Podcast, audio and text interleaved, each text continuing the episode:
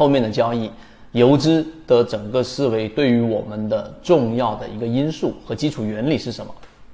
那当然，我们先提一个最根本的一个问题啊，就是你知道啊，游资思维模式很有效，我们圈子金鱼报体现出来了。你也知道后面游资模型会起来一波高潮。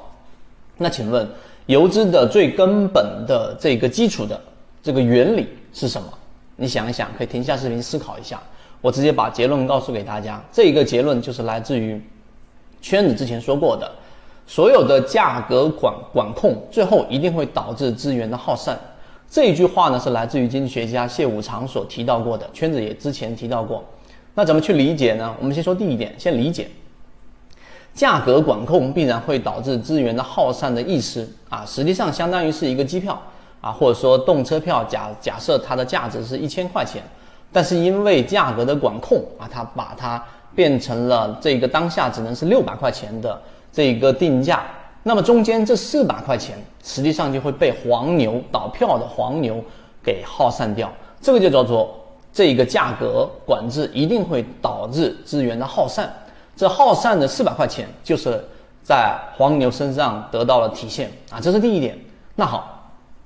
为什么我说它跟游资的交易模式是一致的呢？那好，我们来看游资到底为什么能够获利？很简单啊，一个举个例子，例如说某个股票 A，它出现了一个极大的利好，那这个利好呢，本身对于上市公司的影响，它至少要涨百分之五十，但是由于我们 A 股市场的涨跌幅的这一个限制，涨停最多是百分之十。好了，重点就来了。就是这一个价格管控，因为是涨停板限制百分之十，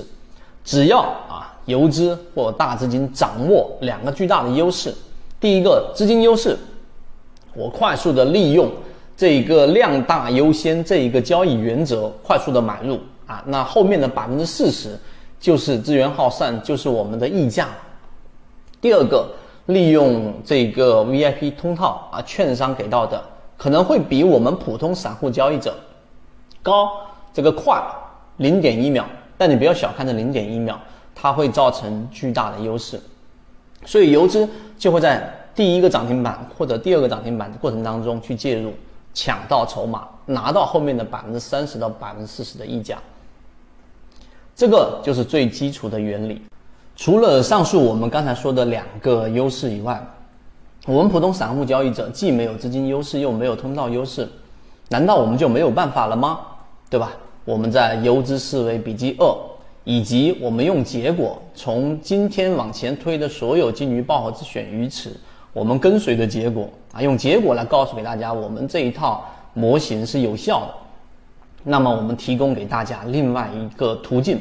另外一条路啊，路径是我们测试过有效的。这个就会在我们的游资思维笔记二里面提到，就是我们既不去利用啊，我们也没办法去利用资金优势、通道优势的情况之下，绕开这一点，我们一样可以去找到这个资源耗散当中所导致出来的、所溢出来的这百分之二十、百分之三十，甚至百分之十。关注泽西船长公众平台。